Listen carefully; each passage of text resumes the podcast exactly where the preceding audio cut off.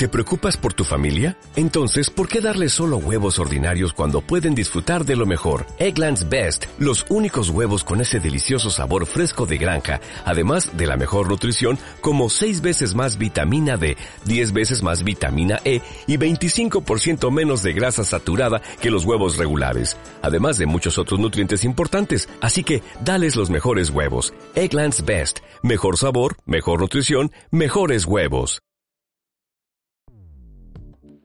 Escuchas.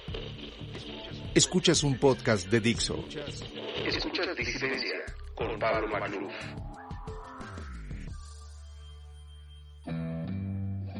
Ser parte de la sociedad no significa pensar como las mayorías. Disidencia. Conducido por Pablo Magluf.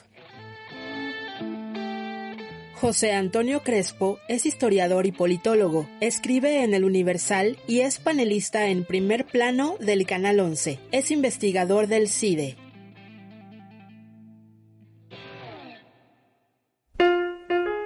Queridos amigos, bienvenidos a un episodio más de Disidencia, el podcast en los confines del consenso.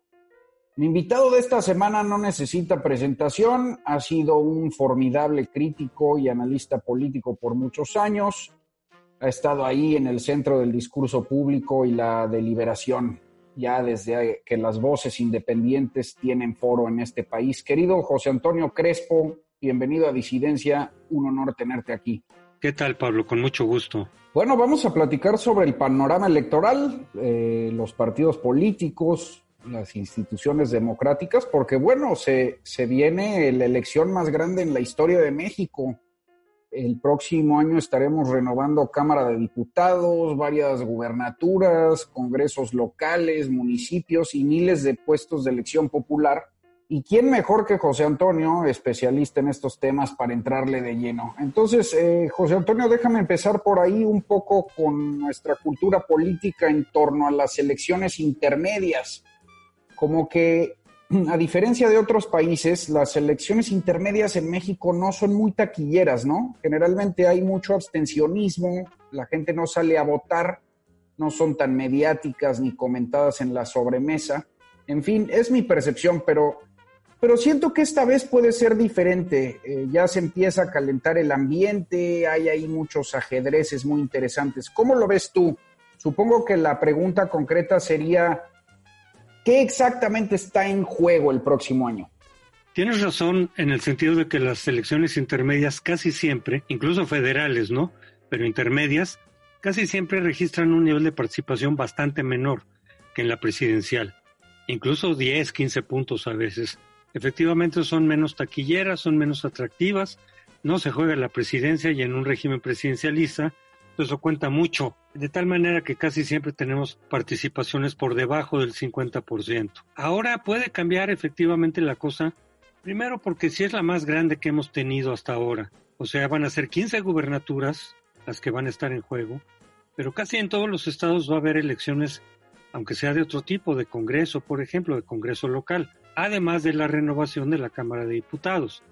Eso en sí mismo puede generar que haya mayor participación. No creo que tanta o igual como la que se da en la elección presidencial, como la del 2018 que fue un 63% de participación.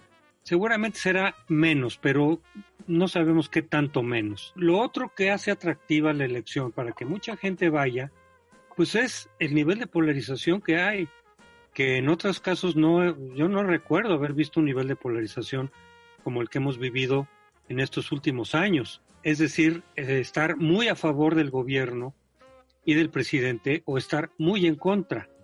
Siempre ha habido gente que está a favor y en contra de los presidentes en turno, pero no de esta manera, no como ahora. Y eso es justamente lo que refleja la polarización. De tal manera que creo que hay muchos incentivos para que quien está en favor del proyecto presidencial, en favor del presidente, vaya a las urnas, aunque normalmente quizá no lo haría en elecciones intermedias. Ahora a lo mejor hay más incentivos para ir y apoyar lo que considera un buen proyecto o un presidente que está cambiando al país para bien. Y al revés, quienes están muy enfadados, muy a disgusto con el gobierno actual, con el proyecto, también tienen más incentivos para asistir a las urnas que en condiciones normales, que en otras elecciones que igual ibas o no ibas. Yo participé mucho en el voto nulo porque de pronto en las intermedias ningún partido me convencía. Yo ya me había decepcionado de varios. Y entonces yo decía, bueno, pues si la gente no tiene realmente por quién votar, no tiene que a fuerza votar por alguien. Y lo que yo decía es, me, es en todo caso mejor ir y anular el voto que quedarte en tu casa y abstenerte porque por lo menos el voto nulo refleja el descontento, lo expresa con todo el sistema de partidos. Era solamente eso, pero eh, eh, tuvo bastante eco, sobre todo en 2009, porque mucha gente de pronto se dijo, bueno, ¿y ahora por quién voto? No, no, ningún partido me acaba de convencer, los, en los que creía ya me decepcionaron, etcétera. Pero ahora ya no es de votar por tal o cual partido, sino votar apoyando al gobierno o para meterle un freno.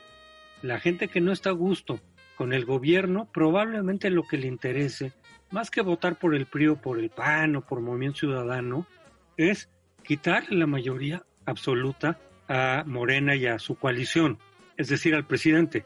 ¿Para qué? Para que no, pues para que no esté haciendo las cosas que no nos gustan en estos años, para que no cambie la constitución a gusto, para que no maneje también voluntariosamente y a discreción los presupuestos y muchas decisiones que pasan por el Congreso, bueno, vimos lo de los fideicomisos, con tanta oposición por parte de la gente que sí sabe cómo funcionan los fideicomisos y sin embargo pasaron sin mayor problema porque fue línea presidencial.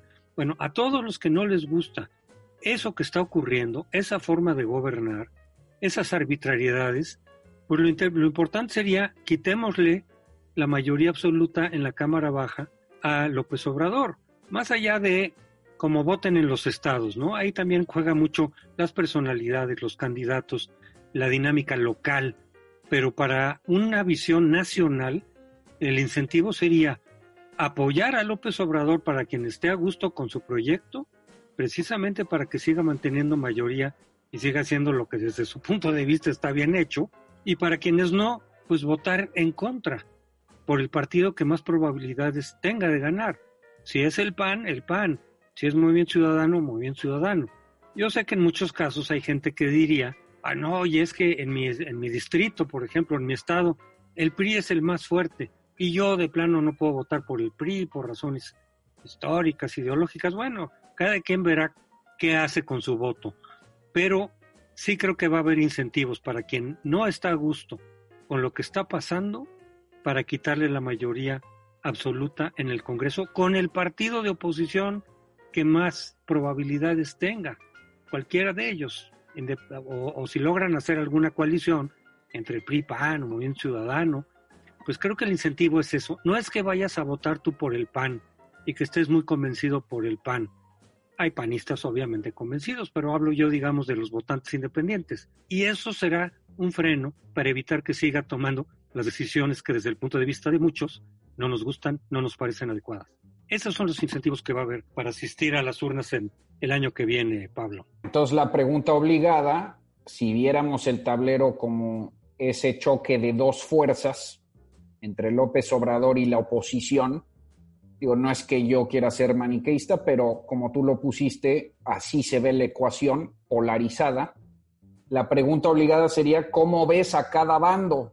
¿Cómo llega por un lado el régimen y por otro la oposición u oposiciones. Así es. Yo sigo creyendo que la ventaja está en favor de Morena y sus aliados. A pesar de el COVID, a pesar de lo que para muchos es un mal manejo y que les ha salido fuera de control, a pesar de la crisis económica con efectos muy graves y también con un mal manejo desde el punto de vista de muchos, por supuesto de los expertos para empezar. Dicen, este se está manejando mal. Y, y, los efectos, no sabemos qué vamos a estar viviendo el año que viene en junio o en esas semanas previas. ¿Qué número de muertos o fallecidos va a haber del COVID? ¿Hubo repunte o no? ¿Ya se controló un poco o no? ¿La economía sigue sin enderezarse, sin ajustarse? ¿Qué número de desempleo va a prevalecer? No lo sabemos. Puede ser una situación negativa para el gobierno en turno. Sin embargo, pese a lo que, con todo lo que hemos visto hasta ahora, creo que sigue habiendo ventaja para Morena. Primero, porque sigue teniendo muchísima gente que lo apoya, el gran público lo sigue apoyando, lo reflejan las encuestas, en términos generales, sigue teniendo esperanza de que está haciendo un cambio que vale la pena, un cambio importante, significativo, y por eso está cerca del cincuenta y por ciento de popularidad, aunque ya en ciertas medidas concretas el apoyo no es tan grande, pero pareciera que la gente está premiando las buenas intenciones desde su perspectiva, de los que apoyan al observador obviamente, sus buenas intenciones, el intento de cambiar al país, sigue teniendo esperanza de que a lo mejor es poco tiempo todavía para que se noten los cambios positivos, y eso se puede traducir otra vez en un voto en favor de Morena. Además, Morena va en alianza con el Verde probablemente, el PT, aunque no estoy tan seguro porque últimamente están medio enojados, el PT porque no los apoyaron, el Morena no los apoyó, y informalmente los nuevos partidos que no pueden hacer coalición formal, pero los diputados que ganen eventualmente van a formar parte de la mayoría gobernante y le pueden dar otra vez la mayoría absoluta a la Cámara Baja. En frente a eso, para ir por partes, veo a la oposición todavía muy desprestigiada, todavía muy dividida internamente dentro de los partidos, pero también eh, entre ellos, ¿no? Es decir, panistas que jamás votarían por el PRI, viceversa, el PRD francamente en, en decadencia, viendo a ver cómo le hacen para sobrevivir, pero los, los pocos que quedaron del PRD, pues ya son muy pocos realmente, ¿no? Muchos de ellos tampoco así muy prestigiados que digamos en el público en general, pocos liderazgos, recién resurgió a la vida pública Ricardo Anaya, pero no, no lo veo tan presente, no lo veo haciendo realmente una campaña fuerte, eh, siendo interlocutor frente a López Obrador, contestando punto a punto lo que dice López Obrador en las mañaneras. Sí, sí hace declaraciones, sí hace sus videos, pero me parece que está faltando presencia para ser el, interlocutor de, la, de parte de la oposición para contestar. Entonces hay un vacío ahí que eventualmente Anaya podría llenar si es que sigue la estrategia adecuada. Si no, pues va a pasar un poco desapercibido como hasta ahora. Hay un vacío en la oposición. Bueno, ahí están ya los gobernadores, ahí está Alfaro, ahí está Javier Corral, en fin, otros gobernadores de esta alianza, pero tampoco sabemos claramente más allá de los temas concretos que están tocando, si van a jalar suficientemente el voto, si van a responder directamente a los distintos puntos que están en la agenda pública, eso todavía no se ve. Y hay mucha gente, aunque yo te decía que hay gente, mucha gente que ya se decepcionó de López Obrador, sin duda, todavía hay mucha gente que lo apoya, pero hay muchos decepcionados. Eh, desde que empezó el gobierno hasta ahora, en todas las encuestas se refleja, por ejemplo, un 20% de caída en la popularidad.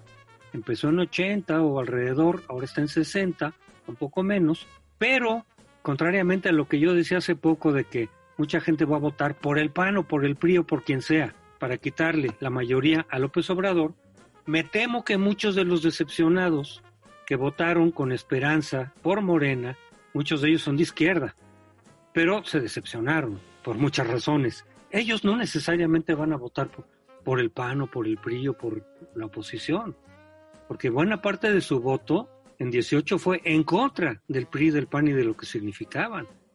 También un poco con cierta esperanza o beneficio de la duda por López Obrador, pero sobre todo fue un voto castigo al PRI y al PAN. No es tan automático que ahora que digan, pues sí, ya me decepcionó López Obrador, no era lo que yo esperaba, está tomando malas decisiones, en fin, lo que tú quieras. Hay muchos motivos para haberse decepcionado de López Obrador. Pero de ahí a que ahora voy a votar otra vez por el PAN, con lo que para ellos representa, o por el PRI, con lo que para muchos nos representa, pero quizá ya conozco mucha gente que dice, no, pues mejor no voto, yo no voy a votar por esos partidos otra vez, yo no voy a regresar a lo que había ya me decepcionó Morena y no voy a votar por Morena, pero muchos me dicen voy a anular el voto ahora o abstenerme. Eh, creo que eso va a haber también. Y también se refleja un poco, por lo menos hasta ahora, en las encuestas. Siempre puede cambiar porque faltan muchos meses. Pero en las encuestas tú ves cómo cae el voto de Morena, ha caído significativamente, pero no sube el del PAN y el del PRI. ¿A dónde se están yendo esos votantes decepcionados? A la nada a la abstención. José Antonio, al presidente le encanta decir que no hay oposición, ciertamente hay ese vacío como lo señalas, pero a juzgar por las elecciones, por ejemplo, del 2019, pues Morena fue el partido que más perdió y el PAN el que menos, quedando casi virtualmente empatados. Y luego, a juzgar por las recientes elecciones de Coahuila e Hidalgo, donde arrasó el PRI, pues a mí me parece evidente que sí hay oposición, ¿no? Es decir, a lo mejor no está organizada, pero de que hay, hay, y la gente está dispuesta a concederle el voto, no sé cómo lo veas, no hay nada cantado propiamente para el 2021. Mira, coincido y voy a matizar lo que dije. Sí, sí hay oposición, por supuesto, y por eso ahí está la posibilidad de, para quien quiera, frenar a López Obrador, frenar en el Congreso, ahí está el PAN o el PRI o Movimiento Ciudadano, por decir. Sí, sí existen, pero sí veo yo un vacío en el liderazgo, que si no se llena es una desventaja. No quiere decir que no por eso no vayan a obtener votos o cierto número de votos, pero es una desventaja frente al liderazgo de López Obrador que está haciendo campaña todo el tiempo, que va a tener lo de la consulta para hacer campaña, etcétera. Es una desventaja, no es fatal, no es que, que no haya nada que hacer. En el caso de las elecciones que tú señalas, las del año pasado, las de este año, bueno, ahí se refleja que, pero incluso en las del 18 se ve, el voto a Morena partido en el legislativo es menor que el voto presidencial para López Obrador. Recordemos que López Obrador tuvo un 54% del voto efectivo, mientras que su partido y coalición obtuvo un 44% de voto efectivo, 10 puntos menos. O sea, de todas maneras su partido no está a la altura de López Obrador. Por eso para ellos es muy importante que esté López Obrador haciendo campaña. Y quisieran que estuviera de alguna forma en la boleta también, porque sí cambia la diferencia. Pero te repito, aún en el 2018, con López Obrador en la boleta, Morena y sus aliados tuvieron mucho menos votos. Morena por sí mismo tuvo 38% del voto. Comparemos 38% frente al 53-54 de López Obrador. Entonces, eso se ha notado en estas elecciones intermedias, pero no es que la oposición arrebate. Sí, en este año sí, pero en este año que, hay que hacer el análisis con cuidado, ya se han hecho muchos. Fue en gobiernos, en estados, perdón, gobernados por el PRI desde siempre, donde las redes, clientelares siguen funcionando en favor del PRI, donde no ha habido cambios espectaculares y cambios de redes clientelares, Morena no los tiene, Morena avanzó un poquito, el PAN se disminuyó bastante, en Coahuila, por ejemplo. Es mucha abstención también, bastante, y las redes todavía funcionando en favor del PRI. Bien sabemos que cuando existen esas redes clientelares, la abstención les favorece esas redes se pueden contrapesar con mayor participación de votantes independientes. Por eso sería importante que la gente se volcara en las urnas a votar, porque si no, lo que va a prevalecer son las redes clientelares en 2021, pero de Morena. Habrá algún estado por ahí también donde todavía haya clientelismo del PRI, como ya vimos en Coahuila y en Hidalgo, etcétera. Pero en esencia, quien tiene ahorita más programas sociales, redes clientelares, favores para pagarse en las urnas es Morena. Y por eso creo que la ventaja sigue estando en Morena. No que no exista la oposición, no que la oposición eventualmente la descartemos, pero sí creo que las ventajas en general están todavía en Morena. Por otra razón que, ya había dejado, pero hay que señalar, ya que señalé, ya que dije, recordé que en 2018 Morena y sus aliados obtuvieron una votación mucho menor que López Obrador, y sin embargo obtuvieron mayoría absoluta. ¿Cómo es eso? ¿Por qué teniendo 43, 44% del voto, obtuvieron más del 50% en un primer momento, en una primera distribución de los votos, mayoría absoluta? Pues por la ley electoral, las cláusulas de sobrerepresentación que siguen vigentes, que nunca se quitaron, que están ahí desde el 87, que se fueron modificando, y la última vez que se le modificó y limitaron la posibilidad de sobrerepresentación fue en 96, hace muchísimo tiempo. Pusieron un límite de 8% de sobrerepresentación por partido y desde entonces no se toca. De tal manera que la coalición de Morena obtuvo cerca del 20%, para ser exactos 18% de sobrerepresentación. En potencia, potencialmente si tienes tres partidos, podrías estar sobre representado en 24%, no en 8, en 8 por cada partido. Pero si haces coalición y haces una alianza, como coalición ya está sobre representado, fue en 18%, es muchísimo.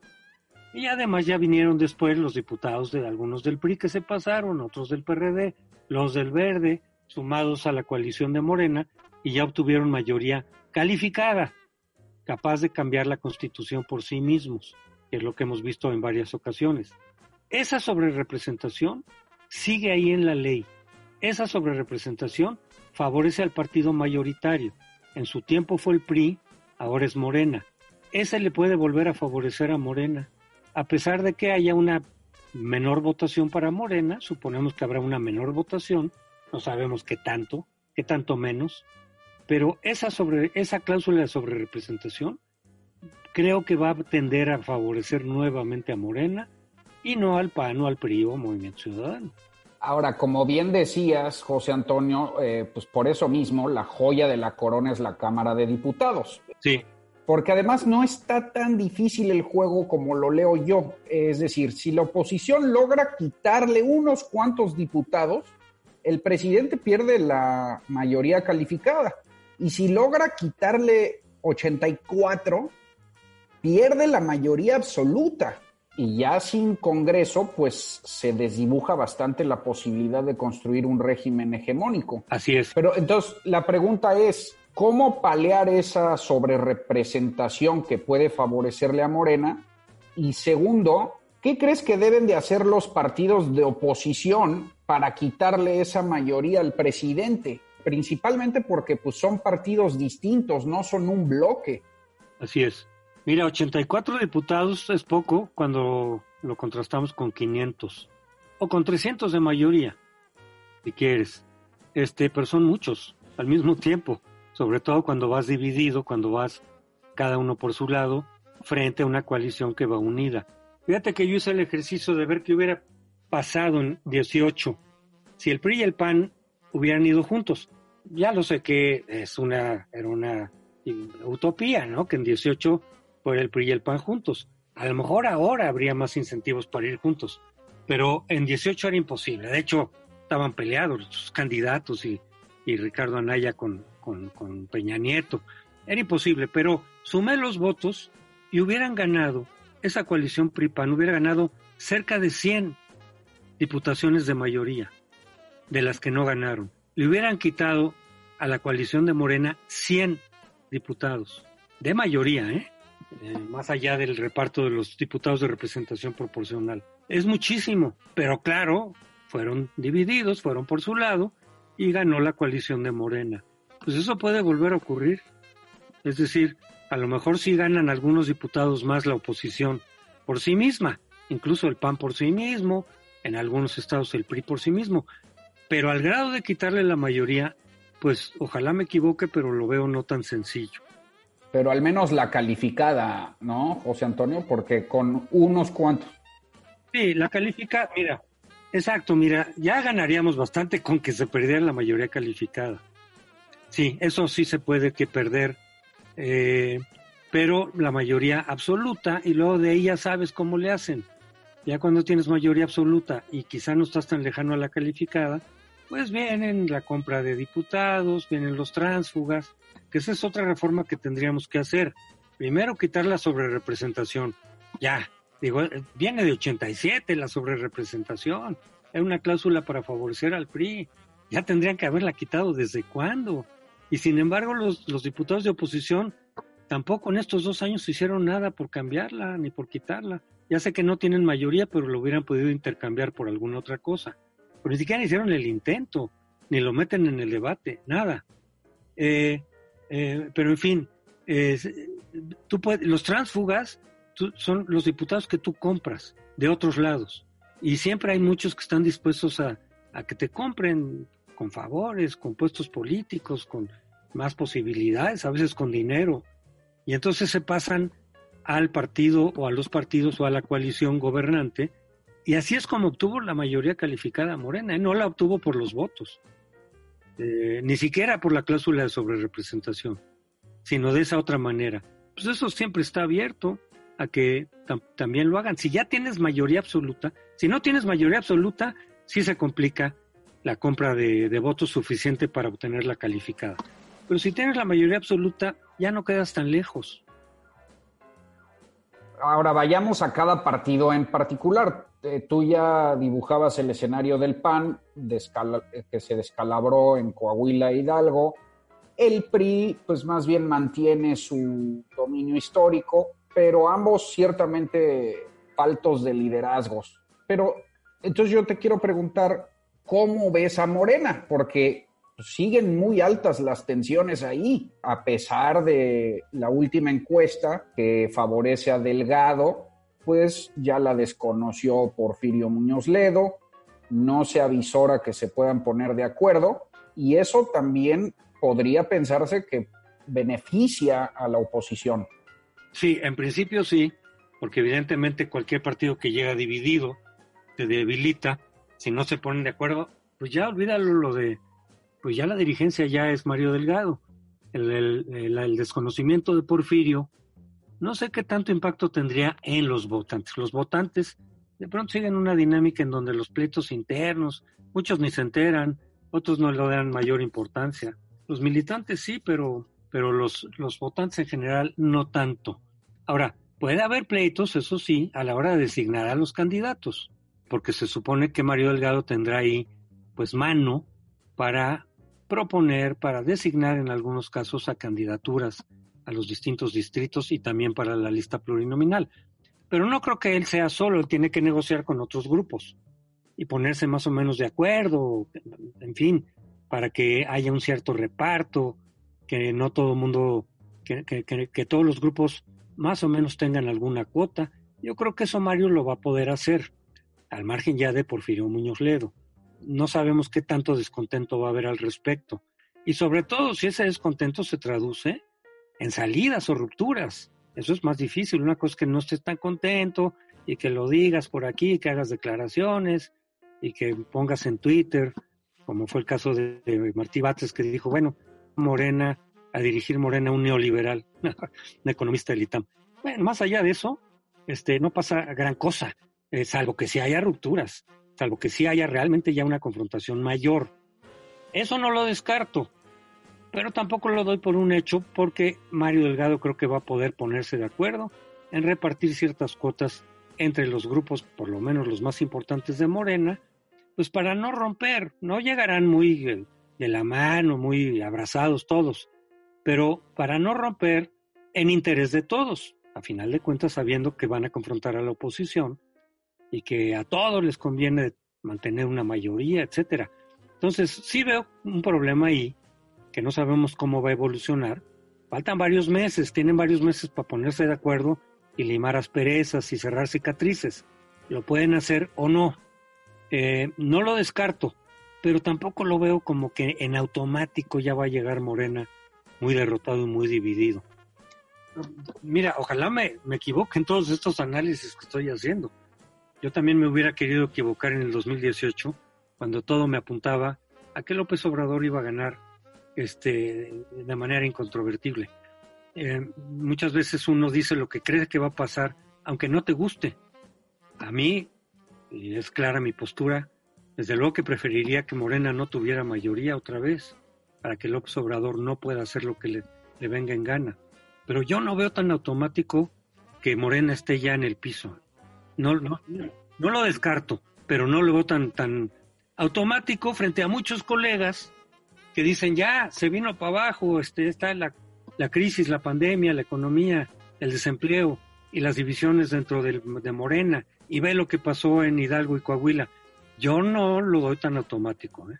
No, y desde luego que nunca hay que subestimar y siempre lo más prudente es ver el peor escenario posible en ese sentido. Por lo menos considerarlo, ¿no?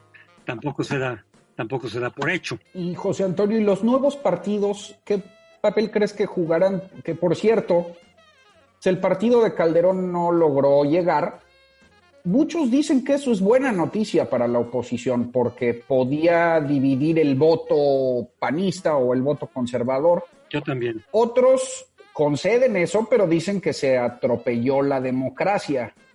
¿Qué lectura le das tú? Yo soy de estos segundos. Es decir, sí, que, sí, por un lado digo, sí le convino al PAN, sobre todo al PAN, pero a la oposición en general, que no se le diera registro a México Libre. Sí se iba a quitar una cantidad de votos, no sabemos cuánta. Algunas encuestas sugerían incluso hasta un 10%, que no es, nada, no es poco. Sí, sí iba a fragmentar más la oposición y eso iba a ser una ventaja para Morena. Por eso me extrañó a mí un poco que Morena celebrara y el propio López Obrador celebrara que no le dieran el registro, lo que nos refleja que les ganó mucho más el hígado que la racionalidad electoral, porque claro que les convenía que se le diera registro a México Libre, pero bueno, sí es una buena noticia para la oposición. Pero también pienso que efectivamente le jugaron sucio. Yo creo que sí habían los elementos suficientes, con un poquitito de criterio para revisar los donantes, etcétera, desde el propio INE y también en el tribunal. El tribunal, claro que pudo haberle dado el registro, pudo haber dicho, a ver, te presentaron los datos, aquí está esto, ya, ya, ya sabemos quiénes son los que donaron. Eh, eh, el 8% que era la cifra mm, oscura, digamos, pues no es tanto. 8% no era tanto. En el INE pusieron el criterio ahí en ese momento del 5%, extrapolando otras leyes de otras cosas. Y en cambio le dieron el registro a los nuevos partidos con un 20% de opacidad en los donantes. Por eso en el INE no le habían dado el registro al partido del Bester Gordillo y al otro partido sindical Fuerza, eh, Fuerza Social o algo así se llama, porque tenían un porcentaje mucho mayor que México Libre en cuanto a la transparencia de sus donantes. Y sin embargo el tribunal les dio el registro y mantuvo el registro también para, para eh, el PES, siendo que también la Constitución prohíbe la participación directa de los ministros de culto, de cualquier culto. Eh, entonces me parece que el tribunal efectivamente jugó de manera muy sesgada, pero muy, muy claramente sesgada, dándole el registro a tres partidos que no merecían el registro, pero que son aliados del presidente, y no dándoselo a México Libre, ahí era debatible, se le, a lo mejor no se le, se le daba tampoco. Yo creo que sí habían elementos para darle el registro, pero justo al que más elementos tenía para obtener el registro, no se lo dan. Y a los tres partidos que no tenían elementos claros para que se les diera el registro, sí se los dan, porque son los aliados del presidente. Realmente el tribunal hizo una vez más, porque este tribunal ha jugado de manera muy sesgada eh, incluso con el PRI, cuando el PRI gobernaba, pero una vez más jugó de manera totalmente sesgada, facciosa, con criterios estrictamente políticos, no jurídicos. Eso es, lo que yo pienso. Y los nuevos partidos van a jugar por su lado, no se pueden coaligar, no sabemos si van a lograr el 3% que exige la ley de votos para mantener el registro, pero los diputados que consigan, los que sean, eh, pues van a ir a dar a la bancada de mayoritaria de Morena. Eh, sí van a hacer alianza en, en, el legislativo, aunque no vayan en coalición electoral el año que viene. Claro, entonces esos partidos juegan con el presidente y entonces, ¿qué le queda a Calderón, José Antonio? ¿Tú ves probable un reacercamiento con el PAN o ya de plano no? Y porque, pues, mira, más allá de tener o no un partido, más allá de si conviene o no una figura como Calderón, pues ciertamente es un opositor visible, en buena medida porque así lo ha querido el presidente, ¿no? Sí, le ha dado mucho juego, le ha contestado mucho y le da relevancia. Yo creo que Calderón, si, es pragmático, debería de conciliarse con el PAN para seguir participando, para que todo su grupo y su gente, que no, no creo que son pocos, pudieran seguir participando. El PAN ya dijo que sí, que tienen las puertas abiertas, que, que, que se reconcilien, ¿no? que limen las perezas. No sé si Calderón y Margarita lo van a hacer, porque ciertamente cuando salieron y rompieron con el PAN, pues, pues vienen las cosas, ¿no? Vienen las emociones, vienen los resentimientos. Cuando estábamos en la víspera de ese diferendo dentro del PAN, de que Anaya se estaba imponiendo en la candidatura y no le estaba dando juego equitativo a Margarita, mucha gente, mucha gente decía, no, Calderón no se va a salir y Margarita. ¿Por qué? Porque eso sería beneficiar a López Obrador. yo les decía, Sí, pero en ese momento eso no les va a importar a ellos. En el momento que te hacen una frente interna, a veces pesa mucho más el coraje que te da, es decir, la afrenta personal que te están haciendo o que tú estás viendo, y ya no estás pensando en otras consecuencias. Eso se los dije a varios panistas incluso que me decían, no, pero no se va a salir, entre ellos Ricardo Anaya. No, no se van a salir porque eso favorecería. Yo les decía, no, es que sí se pueden salir. Es más, es probable que sí. ¿Por qué? Porque la afrenta cuenta más en un momento dado que los cálculos pragmáticos. Entonces ahorita, no sé si Calderón esté todavía y Margarita suficientemente enojados con el PAN para que digan, ya no nos vamos con el PAN, pero es que ellos tampoco ya tienen alternativa. A lo mejor se impone cierto pragmatismo para decir, quieren seguir jugando en la política, aunque ya no sea con su partido propio, que para ellos era evidentemente lo mejor, bueno, pues ya incorpórense otra vez al PAN, ya tendrán algún juego ahí seguramente. Pero no sé qué estén pensando. ¿eh? Y finalmente, José Antonio, te quiero preguntar sobre la Alianza Federalista. Ya la mencionabas, pero más allá de cuestiones fiscales técnicas y lo que quieras, que ya sería un debate para otra ocasión, más bien te quiero preguntar sobre esa alianza en términos electorales. ¿Tú crees que constituye un bloque opositor regional? Y si es leído así, pues qué éxito le auguras. Mira, yo sí creo que, que va a tener efectos políticos. No creo que el origen del asunto, como lo dice López Obrador, sea estrictamente electoral. No, él todo lo quiere leer así para descalificar los movimientos y las demandas genuinas. Lo mismo pasó en Chihuahua con la presa y demás. No, pero sí puede tener un efecto político electoral, porque ahí están los gobernadores siendo duros, con un discurso duro.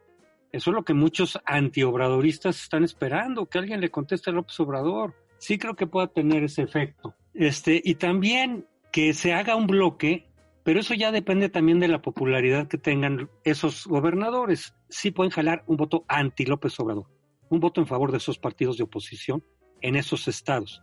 Si la gente se está vinculando o está apoyando la causa, digamos, este, estatal, estatista, frente a López Obrador en la cuestión fiscal, más allá de lo que ocurra, más allá de ese debate que, como dices, es otra cosa, pero si están apoyando, le están dando la razón a sus respectivos gobernadores, sí puede haber un voto que favorezca a la oposición.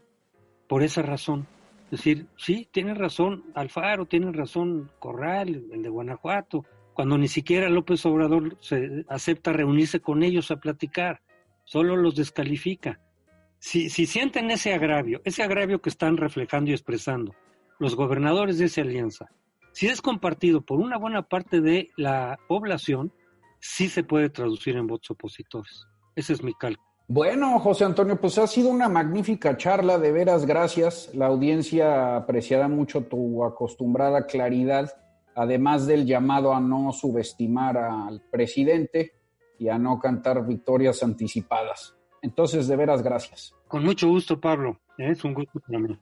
Ahí lo tienen, queridos amigos, José Antonio Crespo. Nos vemos la próxima semana en un nuevo episodio de Disidencia.